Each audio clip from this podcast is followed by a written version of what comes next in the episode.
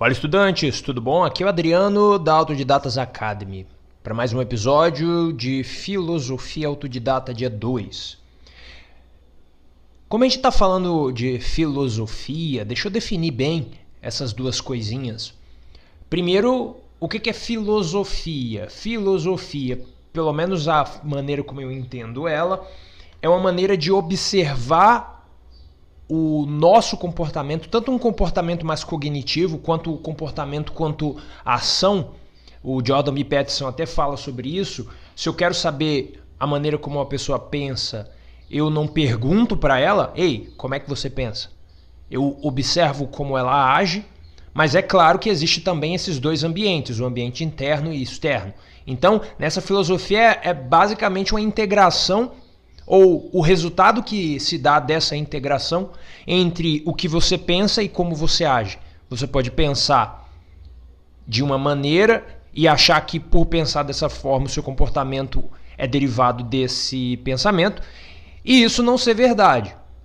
Isso você só saberá quando, quando observar como você pensa. Então, por isso que o, um dos exercícios clássicos do Charles Duhigg quando ele atende as pessoas lá. Charles Duhigg é aquele cara que escreveu O Poder do Hábito. É pedir para a pessoa analisar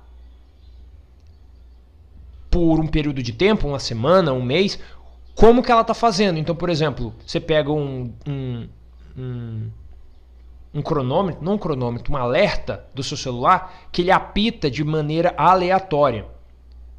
E aí, quando ele apitar no seu bolso, você tem que anotar o que, que você está fazendo. Então, por exemplo, ah, eu fico concentrado, focado e estudo seis horas por dia. E aí o celular desperta. E aí, naquele momento que o celular desperta, você meio que é acordado, porque você estava olhando para o teto pensando na Joaninha. E aí você anota, ah, eu estava pensando sobre isso, isso e isso, mas você estava dentro de um bloco de tempo. Tá entendendo? Então, e o autodidata? E o autodidata? Que, que é autodidata? Autodidata ou autodidatismo tem a ver com a sua habilidade de aprender coisas, mas não é só aprender, porque todo mundo pode aprender. O que eu estou falando é a responsabilidade que você tem de se obrigar a aprender algo. Quando eu digo se obrigar, não estou dizendo assim, ah, eu não quero estudar.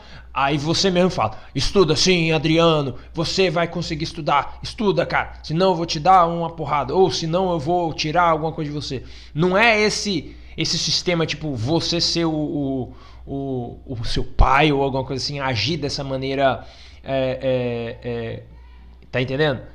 Não é assim. É, é você entender que existe uma coisa positiva em, em, em, nesse sacrifício. Eu vou pegar a metáfora de Jesus Cristo e antes, nossa, para mandar áudio aqui eu tenho que ficar apertando o botão e o meu dedo já está doendo. Daqui a pouco eu, eu, paro. Mas a metáfora de Jesus Cristo é quando ele é traído lá por Judas, ele tem que subir o monte de Sinai, o monte que ele tem que subir, não sei. Ele sobe com uma cruz. E que metáfora que é essa? É simples.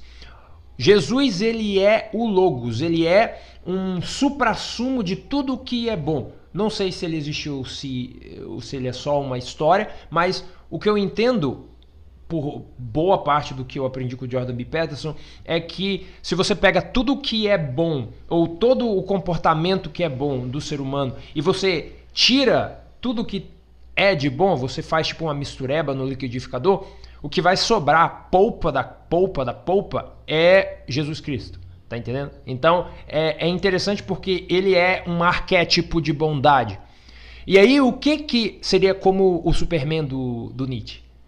Então você, como ser humano, como indivíduo, tem que focar no ideal, tem que focar no que você gostaria de ser. Foca no seu objetivo.